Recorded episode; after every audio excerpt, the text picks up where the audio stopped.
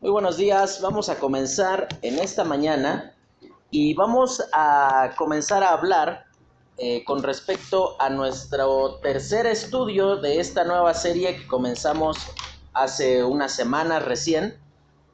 Y como ustedes saben, el título de la serie es Génesis, el más grande comienzo de todos.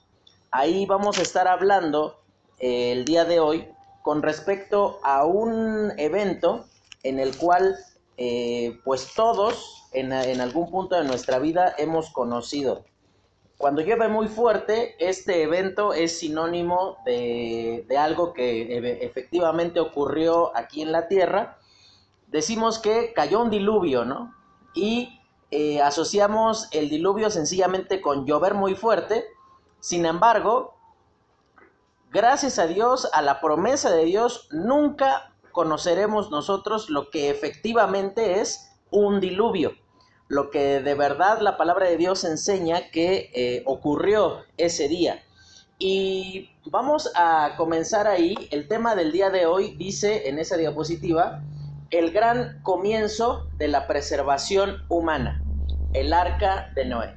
Hablar de preservación implica que hay una determinada voluntad de guardar la vida, pero también al mismo tiempo, y como bien decía Levi, sobre todas las cosas existe un riesgo inminente. Y no un riesgo que tiene que ser visto como poca cosa, sino un riesgo que pone en peligro la vida. Algo que si no hacemos algo, este, pues terminaremos perdiendo la vida. Ahora, vamos a leer ahí donde dice el principio para recordar. Dice, la justicia de Dios nunca será sobrepasada por su misericordia. El hombre tuvo la oportunidad de corregir sus caminos, pero prefirió endurecerse ante el Señor y sus requerimientos.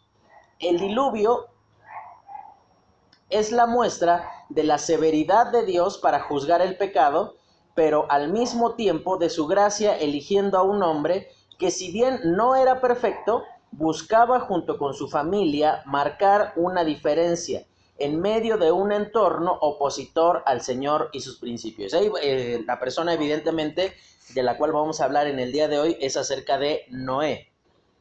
Un hombre que vivió 950 años. Imagínense, o sea, para nosotros es ya hablar que una persona ya tiene 80 años, para nosotros ya es todo un logro, un mérito. Ahora imagínese lo, y algo que vamos a ver una serie de datos, así que sí necesito que esté muy, muy, muy atento a una serie de fechas y todo esto que vamos a considerar a partir de ahora. Pero menciona dos cuestiones que de ninguna manera eh, una puede sobrepasar la otra. Eh, en cuanto a la justicia de Dios, la justicia de Dios nunca será eh, sobrepasada por la misericordia. Eh, esto nos hace considerar que si bien Dios es paciente, como lo dice en la palabra de Dios, que Él es, paciente para con todos, no queriendo que ninguno perezca, sino que todos procedan al arrepentimiento, también nos indica o nos muestra una condición real o puntual bajo la cual eh, Dios no puede ser incongruente con Él mismo. Él no puede pasar por alto la pecaminosidad de la gente cuando esta gente no manifiesta la eh, determinada decisión de arrepentirse. Y esto es lo que sucedió eh, con el mundo en los tiempos de Noé. Todos tenían la creencia en, un ser superior, pero lo querían adaptarlo a su modo. Un Dios que fuera bonachón, un Dios que este, aceptara mi sacrificio, pero pues que no interesara lo que, lo que yo hiciera con mi vida. Y aquí vemos que hay un hombre que junto con su familia toma una deliberada determinación de hacer algo verdaderamente diferente. Y vamos a la siguiente diapositiva y vamos a estudiar estos capítulos. ¿Quién leyó Génesis 6, 7, 8 y 9? Ahí está el hermano Chive, ya nos dice, yo lo leí. ¿Quién más lo leyó? Levi. Si no lo leyó, pues evidentemente usted sí va a estar medio mocho ahorita para poder entender muchas cosas de las cuales vamos a mencionar. Va a ser muy bueno que usted lo pueda estar haciendo. Génesis 6 comienza de la siguiente manera. Versículo 1. Dice, aconteció que cuando comenzaron los hombres a multiplicarse sobre la faz de la tierra, les nacieron hijas. Y aquí va a hacer referencia a una situación puntual y particular bajo la cual eh, comienza el conflicto del hombre eh, eh, con respecto a Dios. Dice ahí en primer lugar, vamos a estudiarlo por tiempos, antes del diluvio, durante el diluvio y después del diluvio. Algo así como cuando comienza un sismo o comienzan diferentes cuestiones, nos indican qué hacer antes, durante y después. Vamos a ver qué ocurrió antes y ahí vamos a estudiar Génesis capítulo 6. Y ahí dice que había una maldad generalizada, el fundamento por el cual el juicio de Dios vino sobre la humanidad. Y vea conmigo el versículo 5 de ese capítulo. Dice, y vio Jehová que la maldad de los hombres era mucha en la tierra, y que todo designio de los pensamientos del corazón de ellos era de continuo solamente el mal. Y es muy interesante lo que se menciona allí particularmente. Dice que una palabra ahí no tan este, eh, común para, para nosotros. Dice todo designio. Avi, ¿a qué te suena esa palabra? Todo de, o esa frase, todo designio.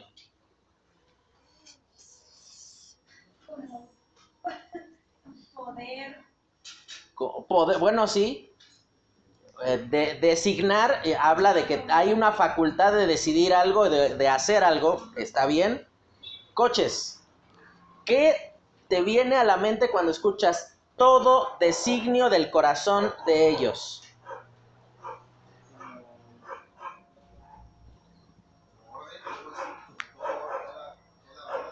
Designar literalmente significa hacer un señalamiento sobre algo en particular, decir, esto quiero que pase.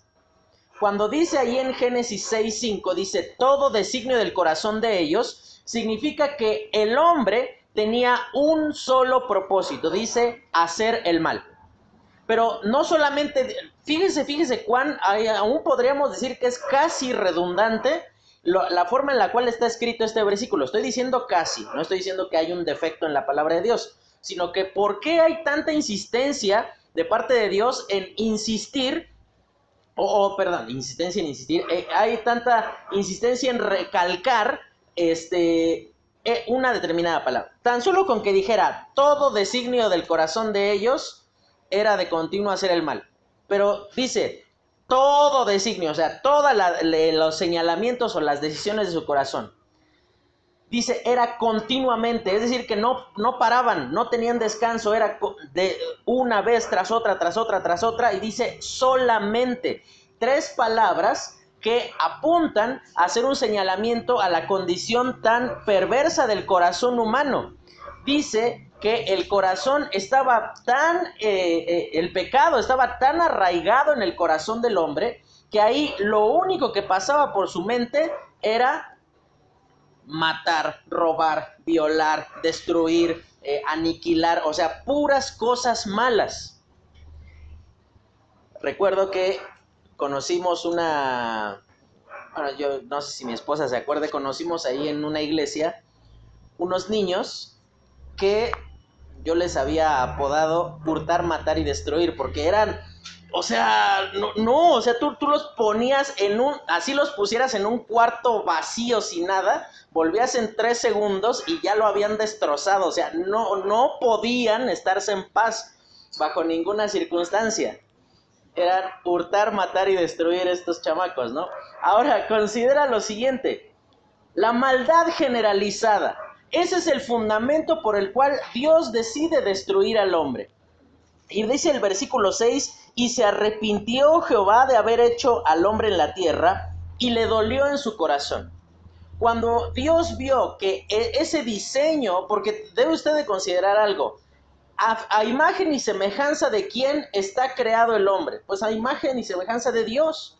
Ahora, cuando él veía que toda su, mente, sus, emociones, su voluntad estaba volcada única y exclusivamente para hacer lo malo, evidentemente esto tuvo que golpear el corazón de Dios y tuvo que decir, no te creé para eso. No te puse en la tierra para eso. No te he puesto como Señor de la creación para eso. No eh, te traje para esta situación al mundo. Y, y fíjese cuán doloroso es el pecado del hombre en el corazón de Dios. Comúnmente nos presentan la imagen de Dios como alguien que sencillamente está sentado ahí en los cielos, contemplando la conducta del hombre y diciendo, pobres de ustedes, porque este, pues están lejos de mí. Sino que la palabra de Dios nos muestra un Dios dolido por el pecado del hombre.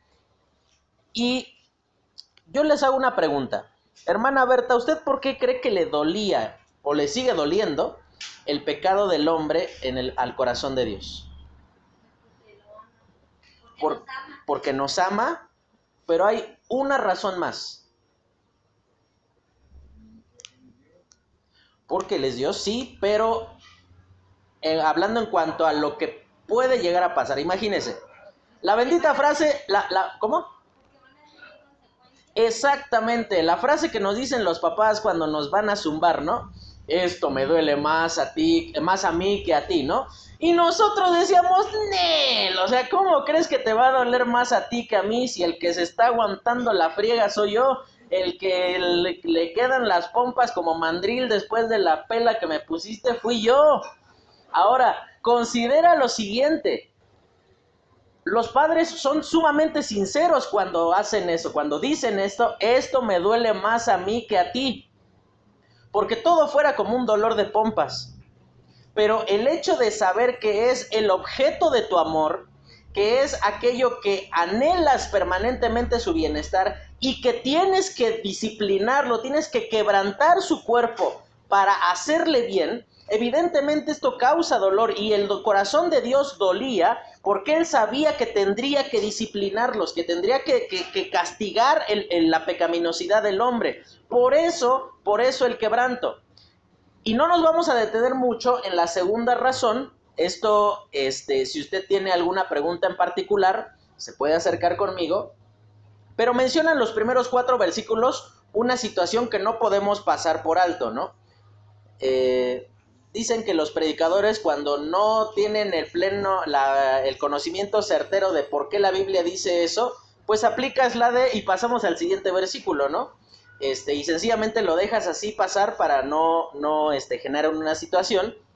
Pero no podemos obviar el hecho que dice que los hijos de Dios vieron que las hijas de los hombres eran hermosas. Y usted va a encontrar eh, una infinidad de interpretaciones con respecto a estos cuatro versículos. De acuerdo a lo que la palabra de Dios enseña, a lo que posteriormente el Nuevo Testamento afirma con respecto a este evento, y por eso usted encuentra allí una cita en el libro de Judas capítulo 6, entendemos que eh, la frase los hijos de Dios hace referencia a los ángeles. Por esa razón, en el libro de Job capítulo 1 y 2, cuando hace referencia a que vinieron delante de, Dios los hijos de Dios, dice que eh, está haciendo referencia a los ángeles. Y ahora usted me puede decir, bueno, pero entonces si son hijos de Dios, son solo ángeles buenos. No, porque dentro de ellos en Job capítulo 1 y 2 hace referencia que venía Satanás. Esto nos hace entender que la frase hijos de Dios, en esta parte en particular, hace referencia a ángeles, sin considerar la condición en la cual ellos se encontraban. Sin embargo, lo que ellos hacen, como dice ahí, es cohabitar, eh, los ángeles caídos cohabitan con mujeres y engendran hijos. Usted me dirá, oye, pero en, los evangelios dice que los ángeles no se pueden casar ni dar en casamiento. Bueno, este, usted y yo tenemos más que claro que no es necesario estar casado para tener hijos. Eso, no, y, también en diversas partes de la escritura encontramos eh, lugares donde ángeles tomaron la forma humana para hacer un anuncio y que dieran el, eh, tuvieran el entendido los hombres de una actividad en particular que Dios iba a realizar o que ellos debían de hacer, como en el caso de los pastores cuando se presentan ahí en un valle cerca de donde Jesús, el Señor Jesucristo había nacido. No podemos afirmar en su totalidad toda esta serie de cosas, Pero si usted ve ahí lo que dice la palabra de Dios en el libro de Judas capítulo 6, habla de una situación en particular, dice que esos ángeles no guardaron su dignidad. Y dice de la siguiente manera la palabra de Dios. Y a los ángeles que no guardaron su dignidad, sino que abandonaron su propia morada, los ha guardado bajo oscuridad en prisiones eternas para el juicio del gran día. Y ahí hace referencia la palabra dignidad que ocupa ahí eh, Judas, hace referencia a participar de actividades que estaban eh, eh, que habían sido prohibidas por Dios, pero que ellos tenían el conocimiento de esa prohibición. Ellos no actuaron en ignorancia, no, no, genera, no, no ocurrió una situación bajo la cual ellos pudiesen decir es que yo no sabía. Y esa es la razón por la cual dice después que había gigantes sobre la tierra. Hoy, bueno, para mí cualquiera puede ser un gigante, ¿no? Pero de acuerdo a lo que presenta allí la palabra de Dios, evidentemente eran personas de una estatura absolutamente impresionante que demuestran que eso verdaderamente ocurrió. Ese es el fundamento bajo el cual Dios decide castigar a la humanidad. Pero dice después, ahorita vamos a ver el cuadrito que usted tiene allí, el inciso B, dice, gracia y obediencia en medio del juicio, Noé y su familia elegidos. Y dice ahí que eh, Noé tenía un testimonio en particular. Y dice en el versículo 9 de Génesis 6, estas son las generaciones de Noé y hace la descripción. Noé, varón justo, era perfecto en sus generaciones, con Dios caminó Noé. Recuerda de quién hizo la misma descripción la palabra de Dios un capítulo antes de Enoch. Y hablábamos que ese acto de caminar con Dios hablaba de que tan solo la imagen de caminar nos transmite la idea de que es un proceso. Es un proceso de acompañar, pero también es un proceso de dirigirse a un lugar en particular.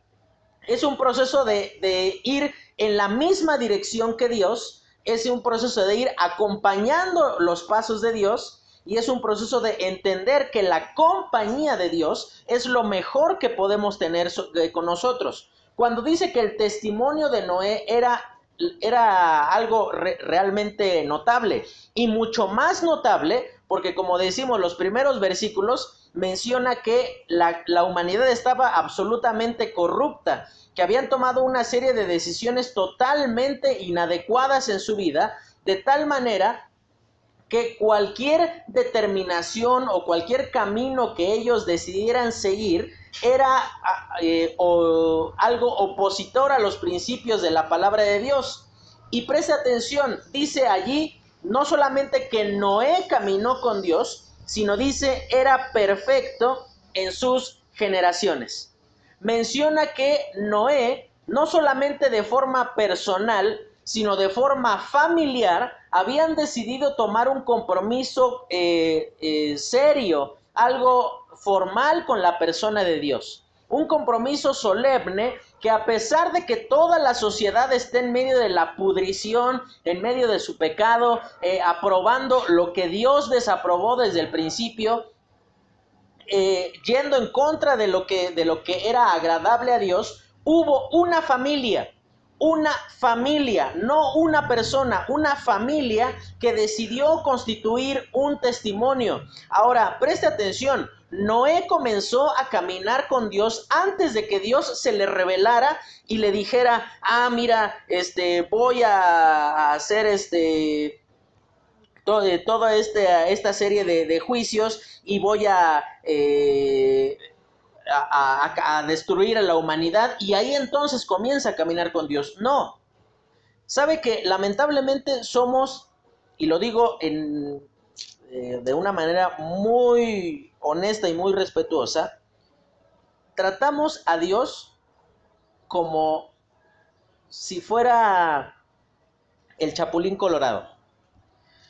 Cuando estamos en angustia, en sufrimiento, en dificultad, ahí corremos eh, afanosamente hacia Él diciendo, ¿y ahora quién podrá ayudarme? Y ahí nos volcamos en obediencia hacia Él y nos esforzamos por obedecerle, pero nada más vemos que se calma un poco la cosa, vemos que ya de nuevo las cosas están nuevamente bajo control o por lo menos son aceptables y volvemos a lo mismo, volvemos a ser necios, irreverentes, desobedientes ante la persona de Dios.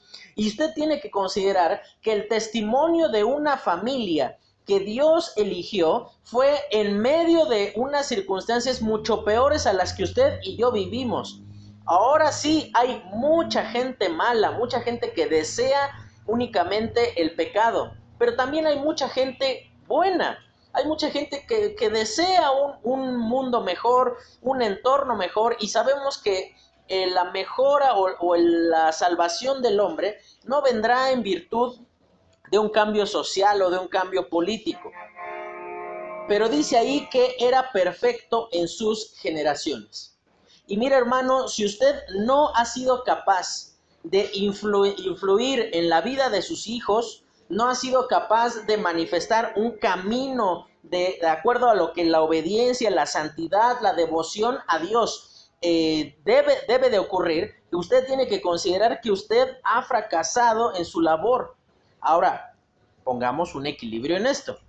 Porque llega un punto donde nosotros como hijos somos absolutamente capaces de decidir lo que deseamos hacer. ¿Qué pasa si usted tiene hijos grandes y ellos deciden no seguir al Señor? O lo siguen a su manera, o lo siguen para tenerlo tranquilo a usted, o lo siguen nada más como para que pues no me estés fastidiando y para llevarla en paz. Mira hermano, un día usted va a tener que odiar decir te lo dije, pero se lo dijo a sus hijos. Te dije que ir, eh, que caminar lejos del Señor iba a traer su consecuencia.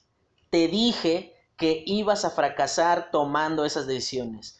Te dije que tomar en poco a Dios en tu vida iba a producir consecuencias. Y a lo mejor las consecuencias no vienen en dos semanas, en tres meses, en cinco años, a lo mejor llegan dentro de 25 años, pero llegarán.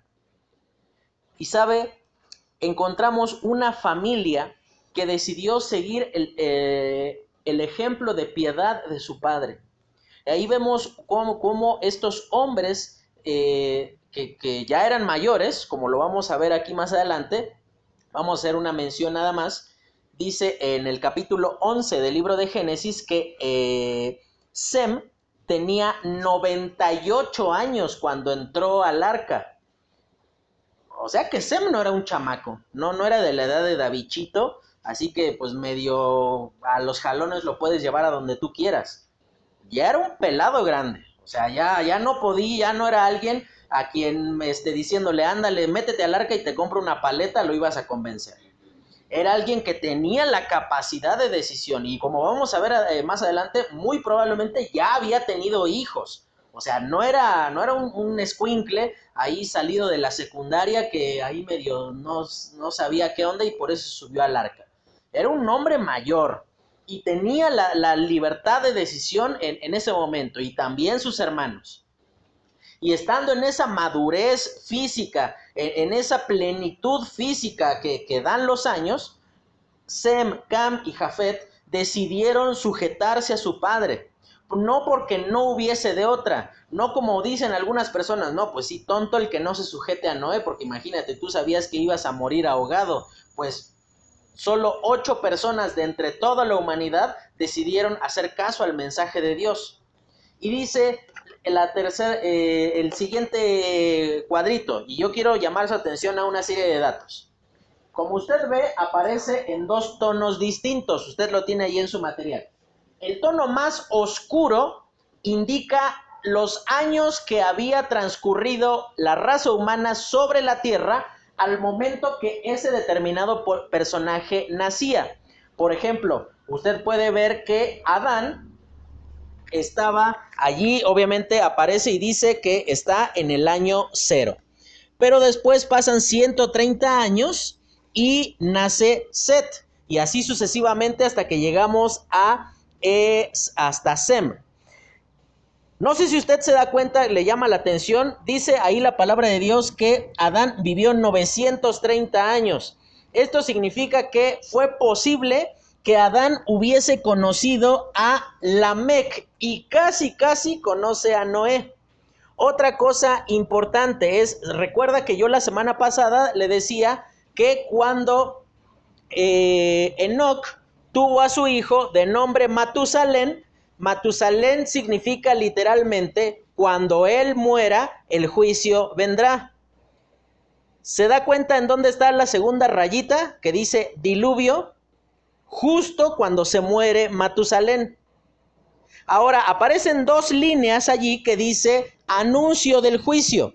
Eh, al principio del capítulo 6 de Génesis aparece la siguiente frase donde dice, y no contenderá para siempre mi espíritu con el hombre, sino que serán sus días 120 años. Ahí no hace referencia a que el hombre iba a poder vivir solo 120 años a partir de ese momento, sino que tenía 120 años a partir de ese día para arrepentirse por causa de su, de su mala decisión. Ahora, ¿qué tanto puede hacer alguien en 120 años? O sea, puedes hacer muchísimas cosas. ¿Cuánto podría cambiar la vida de una persona cerca del Señor? 120 años y sin embargo no le fueron suficientes de tal manera que vino el diluvio y los, los destruyó a todos. Ahora, la siguiente semana vamos a profundizar más en lo que le voy a mencionar, pero en el libro de Génesis capítulo 11 hace referencia que Sem tenía dos hijos. Eh, dice allí en el versículo 22 del capítulo 10, los hijos de Sem fueron Elam, Asur, Arfaxad, Lud y Aram. Y usted me va a decir, ¿y eso qué tiene de interesante? Bueno, lo siguiente, porque cuando se hace el recuento de la descendencia de Sem, menciona que su primogénito, porque esa era la costumbre de mencionarlos por orden de nacimiento, no dice que su primogénito era, como menciona aquí, no era ni Elam ni Asur, sino dice que era Arfaxad, o sea, el tercero. Esto nos hace entender que fue muy posible que Sem tuviera a esos dos hijos antes de subir al arca. Y ellos decidieron no subir. Ellos decidieron no seguir el ejemplo de su padre. De tal manera, y cierro con lo que le estaba diciendo hace un momento, hermano, hermana, ¿qué pasa si sus hijos deciden no seguir al Señor? usted lo puede ver aquí, ellos cargarán sus consecuencias. Porque Elam y Asur no pudieron decir, es que mi padre nunca me advirtió, es que mi abuelo nunca me dijo para qué era este barcote, es que eh, eh, nunca, nunca fui notificado, sino que ellos estuvieron por lo menos, por lo menos estuvieron no sé cuántos años le gusta que hayan estado, 50, 60 años con vida, ellos estuvieron viendo, escuchando martillazo tras martillazo y estaban todos los días escuchando cómo ahí golpeaba y golpeaba y golpeaba y golpeaba, perdón por los que acabo de despertar, este, y golpeaba y golpeaba y cómo cortaban la madera y un testimonio silencioso donde Noé día tras día por 120 años estuvo construyendo esa arca y por 120 años fue perfecto en sus generaciones. Ahora, considere algo allí importante. En segundo lugar, vamos a ver qué pasó durante el diluvio. Y dice el ingreso al arca y el inicio del juicio sobre el mundo. Dice la finalización de la oportunidad de arrepentirse dice en el capítulo 6 que este, Dios le dio todas las indicaciones de construir el arca a Noé, se cierra el arca, pero no por mano del hombre, sino dice que Dios la cierra, eso lo dice en el versículo 16 del capítulo 7. Dice, y los que vinieron macho y hembra de toda carne, vinieron como le había mandado Dios, y Jehová le cerró la puerta. ¿Qué será lo que habrá ocurrido esos días? ¿Qué será lo que, lo que habrá verdaderamente pasado con respecto eh...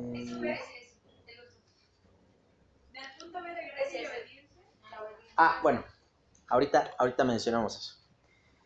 ¿Qué es lo que habrá pasado ahí de tal manera que llegó un momento en donde este hombre eh, entra al arca y dice allí que él permanentemente estuvo eh, teniendo una conducta eh, notable con respecto a lo, a lo que Dios estuvo haciendo y dice que Dios le cerró al arca. ¿Se imagina lo que habrá sido estar escuchando los gritos de desesperación de la gente que por años estuvieron burlándose de Noé? ¿Se imagina todos los chistes que se habrán hecho a costillas de Noé en aquellos días? En aquellos días no existían los gallegos, pero existía Noé, ¿no? Para los chistes. Y siempre era como que Noé era, porque piensen esto, el lugar donde estaban situados no estaban en la costa, no tenían el mar cerca como para decir, ah, pues estamos haciendo un barco para tirarlo ahí este, en el mar, sino que dice ahí la palabra de Dios que nunca había llovido sobre la tierra. De tal manera que ellos no conocían, imagínense lo, eh, imposible que sonaba para los hombres cuando llegaba Noé y les decía, eh, eh, Dios va a traer su juicio sobre la tierra y va a llover 40 días. Y ellos van a decir, ¿llover? ¿Qué es llover? O sea, porque pues eso no, eso no pasa, Noé dice que subía un vapor sobre la tierra y regaba ahí este, las plantas y todo lo que, lo que ellos tenían ahí en ese momento. Ahora, considere lo que la palabra de Dios hace mención con respecto a esto. Y decía el tercer punto, ahí eh, con respecto a Noé, dice la obediencia dentro del arca. Y dice, y Noé hizo conforme a la palabra de Dios. Si usted lo ve, los capítulos 6 y 7, hay una continua repetición de una frase y Noé hizo conforme a la palabra de Jehová.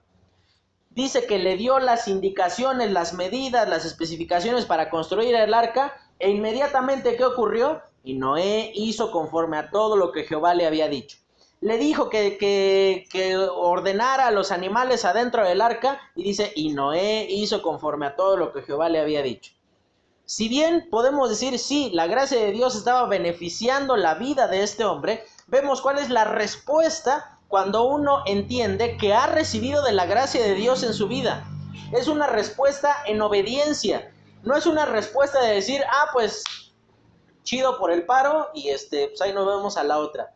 Sino que es una respuesta de, de agradecer a Dios, pero en obediencia. No nada más de decir te adoramos Señor y te alabamos y salir y seguir siendo la misma basura de antes, sino tener una actitud de obediencia y de una disposición de cambiar. Y eso es lo que hizo Noé en estos días. Ahora, dice el segundo, eh, el siguiente punto con respecto al ingreso en el arca. Dice la actitud de los que no subieron al arca. Y usted ve allí una cita en el libro de Mateo capítulo 24, donde el mismo Señor Jesucristo les cuenta a aquellos que lo estaban escuchando de qué fue lo que pasó en aquellos días, cómo, cómo vivían esos hombres. Y dice de la siguiente manera, porque como en los días antes del diluvio, estaban comiendo y bebiendo, casándose y dando en casamiento, hasta el día en que Noé entró en el arca, y no entendieron hasta que vino el diluvio y se los llevó a todos. Así será también la venida del Hijo del Hombre. Lo notable de esos versículos dice, y no entendieron. Esa palabra entendieron no hace referencia a que fue tan complejo que tú no pudiste comprender qué era lo que estaba ocurriendo, sino la palabra entendieron hace referencia al endurecimiento del corazón de estos hombres que donde ellos dijeron, pues igual me vale. Pues igual no me interesa que venga un juicio, ellos decían, aparte, ¿qué juicio puede llegar a venir? Estamos a 400 kilómetros del mar, ¿cómo nos vamos a inundar aquí? No estamos cerca de ningún medio donde pueda venir el agua y destruirnos. Y fíjese, ellos dicen que estaban comiendo y bebiendo, casándose y dando en casamiento. O sea, como que diciendo, pues viva la vida, nosotros hacemos lo que bien nos parezca, no tenemos por qué rendirle cuentas a nadie y en lugar de eso se eh, persistieron en sus pecados.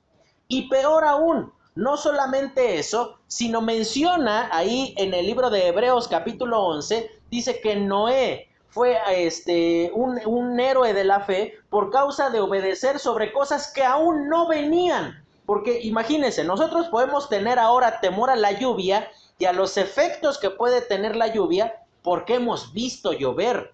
Imagínense, Noé no tenía ese, ese beneficio y aún así confió en que Dios decía la verdad y que era digno de, de, atender sus principios a pesar de que no hubiésemos tenido esa experiencia. Y esto es importante considerarlo, que hermano, la obediencia a Dios y a su palabra, usted no la puede basar en sus experiencias, en cómo usted se sienta, en cuán cerca del o, cuán certeras puedan parecer esas cosas o cuán posibles puedan ser a su vida esas condiciones. La obediencia a la palabra y a los principios de Dios tiene que ser en virtud de quien lo está diciendo. Si Dios lo dice, entonces es verdad y entonces lo habrá de cumplir. Deje que Dios sea Dios y deje que Dios lo cumpla como Él considera que lo habrá de cumplir. Y considere lo siguiente. Pasamos al, al, segundo punto de esto, que dice, ¿qué pasó durante el diluvio? Y dice ahí, la preservación humana y el valioso proceso de espera. Yo no sé usted, pero una de las cosas que más aborrece nuestro corazón es esperar. De esas veces, no sé si le pasó, seguramente sí le pasó, que usted llega a la sala de urgencias de un hospital ¿Y sabe cuál es la primer cosa que usted escucha y que la odia con todo su ser?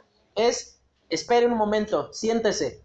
Y usted dice, no, es que no vine a sentarme, para sentarme me quedo sentado en mi casa, maestro. O sea, para eso, este, yo necesito ahorita, ya, en este momento que me atiendas. Y sí, también tenemos que considerar que hay muchas veces que juegan con el dolor y el sufrimiento ajeno, pero que nos digan, espera, es la peor cosa que pueden hacer con nosotros. Y Noé tuvo que ser formado en paciencia, tuvo que aprender a esperar en tres momentos en particular, estando aquí eh, en el tiempo de, del diluvio. Tuvo que esperar antes, dice esperar antes de la lluvia. Y dice Génesis 7, 1. 7, 1, versículo 4 y versículo 10. No alcanzaba a ver, discúlpeme. Ya construyó Noé el arca y de repente dice, versículo 1 del capítulo 7, entra tú y toda tu casa en el arca porque a ti he visto justo delante de mí en esta generación. Y dice versículo 4, porque pasados aún siete días, yo haré llover sobre la tierra cuarenta días y cuarenta noches y raeré sobre la faz de la tierra todo ser viviente que hice. No sé si usted prestó atención en lo que dice, pasados siete días.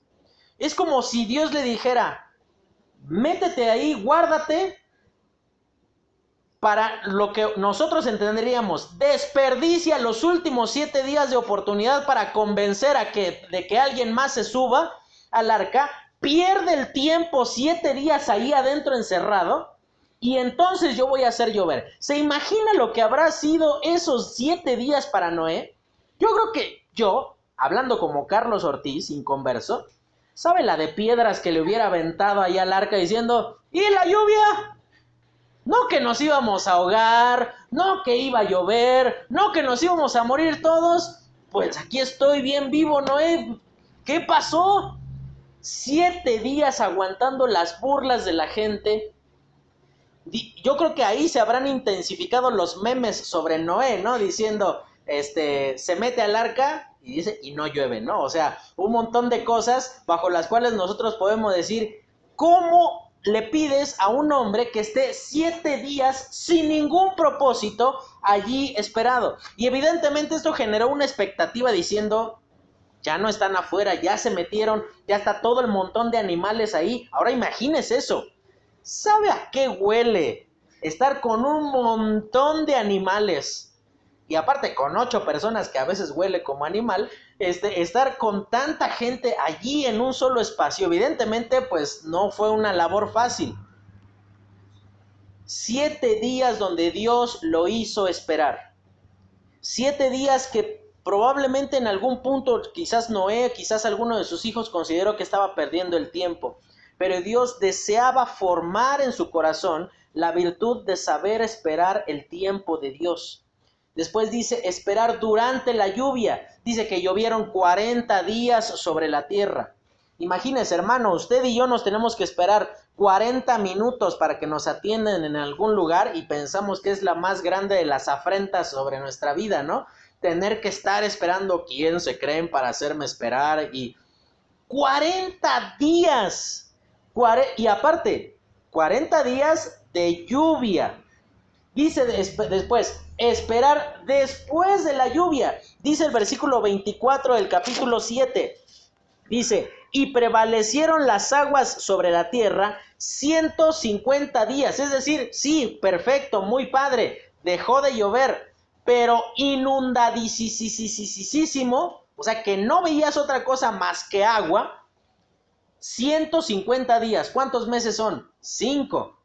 Más cuánto, cuánto tiempo estuvieron adentro de, del, del arca? 40 días. O sea, ya llevan más de medio año adentro de un espacio en el cual no se pueden ir a otro lado. No es que eh, el arca, o sea, si era de dimensiones pues muy prominentes, pero yo creo que habrán recorrido toda el arca en esos días y habrán dicho, ¿y ahora qué hacemos? O sea que esperar en esos días seguramente decían, ¿y qué va a pasar si el agua no desciende? Se nos va a acabar la comida, vamos a morir aquí, van a morir los animales, ¿y qué va a ser de la raza humana? Esperar, en primer lugar, es descansar en el tiempo y en el propósito que Dios tiene en ese tiempo en particular. Probablemente tú estés perdiendo el tiempo, pero no es que estás perdiendo el tiempo, es que estás cumpliendo con el propósito en particular de Dios para tu vida en ese punto en particular. Por eso tienes que esperar. Después dice en el versículo 8, 12, y ahí la cita que aparece versículo 13 dice primero que Noé mandó un cuervo, y dice que el cuervo pues, fue y volvió porque pues no, no había dónde posar este, en tierra, ¿no? Dice que manda una paloma, ocurre lo mismo, y después en el capítulo 8 dice que finalmente manda una paloma y que vuelve con una rama de olivo en el pico. Y eso entonces le hace entender a Noé que pues ya el agua está descendiendo. ¿Sabe cuánto tiempo estuvieron adentro del arca? Aproximadamente un año. Imagínate, Abby, estar encerrada en tu casa un año. Encerrada, ¿eh? O sea, no, no es que... No, pues imagínate, si uno está mordiendo las paredes de estar en su casa dos días, ahora imagínate un año. Un año que no puede... Y, y, fíjese la monotonía en la que estuvieron sujetos estos hombres. Salían y lo único que veían era agua. Se metían y lo único que, que olía era animal. Veían a otras personas y solo veían a su familia. Y evidentemente fue una batalla contra la monotonía estar adentro del arca. Pero esperar produce un fruto verdaderamente de paz, de armonía en el corazón, entendiendo que Dios no está perdiendo el tiempo. Probablemente tú sientes que sí estás perdiendo el tiempo, pero Dios no porque Dios en ese tiempo estaba permitiendo que el agua bajara de nivel, estaba nuevamente reacomodando las cosas eh, para que Noé pudiese bajar. Dice que transcurridos una, una cantidad de días después de que dejó de llover, dice que Noé vio que la tierra estaba seca, pero realmente no estaba seca. Imagínense cuando apenas empezaron a ver la tierra y si ellos se hubiesen bajado en ese momento, no, te vas para abajo como en un pantano de tanta agua que había este, caído. Y dice que ellos esperaron hasta que Dios les dijo, sal del arca, ¿no? Y ahí entonces sí es momento de, de alegrarse, de regocijarse. Y dice el siguiente, dice la adoración por la misericordia y el pacto establecido, dice el holocausto en gratitud a Dios por su misericordia. Ahora usted no diga, ah, aquí encontramos entonces un este, una contradicción en la escritura. No, no hay ninguna contradicción porque antes cuando llegan los animales, dice que de los animales que eran limpios iban a llegar siete parejas, no, no, no una pareja como de todos los demás animales. Imagínense, ¿no? Es como, imagínense lo que hubiese sido si nada más hubiera subido una. Noé acá degollando a los animales y sus hijos, no, que ya no hay más, no los mates, ¿no? Imagínense que, bueno, eleva un holocausto y es una forma de agradecer la bondad recibida de parte de Dios, diciendo, Dios, te honramos y reconocemos que eres tú quien nos ha preservado. Reconocemos que eres tú quien nos ha guardado. Y en segundo lugar dice el arco iris, señal del pacto. Hermanos, si usted considera que el arco iris es, el, eh, es la, la, señal de la comunidad LGTB y las 77 letras que continúan, porque cada día aparecen tres variantes diferentes a toda esta aberración y eh, ir en contra del diseño de Dios, del hombre y de la familia, no es de ninguna manera una forma de donde Dios presentara un antecedente de, su aprobación por la homosexualidad. Al contrario, ese pecado que causó la destrucción de la humanidad fue una forma donde Dios estableció un arco en las nubes donde, ahí en el capítulo 9 dice, mi arco he puesto en las nubes para acordarme de vosotros. Cuando yo vea ese arco ahí en, en el cielo, yo voy a recordar mi pacto con ustedes. Y a pesar de que ustedes se vuelvan más pecadores de lo que fueron las personas que murieron, a pesar de que hubiesen personas más irreverentes hacia mi persona, yo hice un pacto y yo lo habré de cumplir porque mi palabra está de por medio. No porque ustedes sean muy obedientes, no porque ustedes sean muy valiosos, sino porque mi palabra está de por medio. Y ahí entonces usted entiende cuánto valor tiene aquello que Dios dijo. Él se compromete fiel y firmemente a hacer una cosa y la habrá de cumplir. Desde niños nosotros veíamos el arco iris y era así como una señal, una muestra de asombro, ¿no? Hermano, cuando llueva y vea usted el arco iris, repítase lo siguiente: Dios, tú sigues guardando tu promesa, sigues recordando tu pacto a pesar de que no habría razones para guardarla, porque creo que somos peores que mucha gente que murió en aquellos días. A pesar de que no nos hemos hecho mejores, a pesar de eso sigues guardando tu pacto.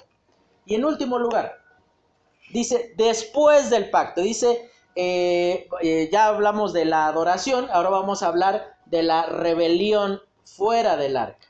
Y vamos a hablar de Cam y la deshonra de su padre. Dice en primer lugar, dice que después de que eh, salen del arca, Noé planta ahí una viña, dice que consume de sus frutos y se emborracha. La palabra de Dios no defiende la borrachera de Noé. Lo que es señalable en este punto es la actitud de uno de sus hijos para exhibir la autoridad. Y en primer lugar dice satisfacción por el fracaso de la autoridad. Y dice, y vio la desnudez de su padre. Y yo me imagino a Cam ahí entrando a la tienda de su padre y lo ve todo revolcado ahí a Noé, porque no creo, dice que estaba desnudo, pues seguramente le dio mucho calor y no tuvo otra idea más que encuerarse el buen Noé y quedarse en esa condición allí en el en su tienda. Y entra y lo ve Cam y dice y vio la desnudez de su padre. Esa palabra vio transmite la idea de contemplar con satisfacción. Y sabe, sobre todo nosotros que somos hijos, en muchas ocasiones hemos visto que nuestros padres se equivocan. O consideramos que nuestros padres se equivocan. Y tomamos la actitud de decir, ahí está, no que tan obediente a Dios, tu papá, tu mamá, no que tanta devoción y consideración por los principios de Dios en tu vida, ve nomás, ahí andas de chismosa igual que lo hacías antes de este, de conocer de Cristo, estás hablando mal de los hermanos aquí en la casa, estás haciendo las mismas cosas que hacías antes de, hacer este, antes, antes de decir que habías creído en Cristo. Y dice que sale, en segundo lugar, divulgación del fracaso de la autoridad. No solamente ve que su padre se encuentra en una condición que no debe de estar, y en lugar de ir y cubrirlo y callarse la boca, y esto no lo hubiésemos sabido, dice que salió y lo dijo a sus hermanos. Pero esa, esa palabra y lo dijo transmite la idea de que Cam se estaba burlando de su padre. Y yo me imagino, en nuestro caso, eh, Cam eh, sale y estaría de ahí, de, fuera de la tienda, gritando, viejo borracho, o sea, le estaría gritando cosas, eh, se estaría burlando de su papá, ahí está, este, mucha lluvia, mucha lluvia, pero bien borrachote, ¿no? O sea, estaría burlándose de, su padre, divulgando cómo fracasó. Y sabe, hermano, el hecho de ser hermanos en Cristo nos coloca en la posición de que en algún momento de nuestra vida otros verán nuestro fracaso, en cualquier ámbito, familiar, personal, financiero, pero en cualquier ámbito habremos de fracasar y habrá de ser sabido por otras personas. Pero la actitud que Cam toma en este momento, en lugar de ir y despepitar por todos lados diciendo cuán mal había hecho las cosas su padre, e, este hombre toma la actitud de burlarse de él y decir, ahí está ese borracho que a un borracho eligió Dios para salvar a la humanidad. No, pues estamos entonces en el hoyo, ¿no? O sea, no, no podemos hacer gran cosa por nosotros y termina haciendo otra cosa. Dice compasión y paciencia ante la falla de la autoridad.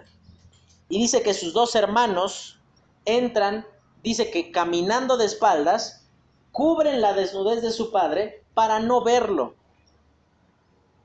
Eran hombres. ¿Cuál iba a ser la diferencia de decir, ah, de señor, bueno, pues ya, tápate papá y ya?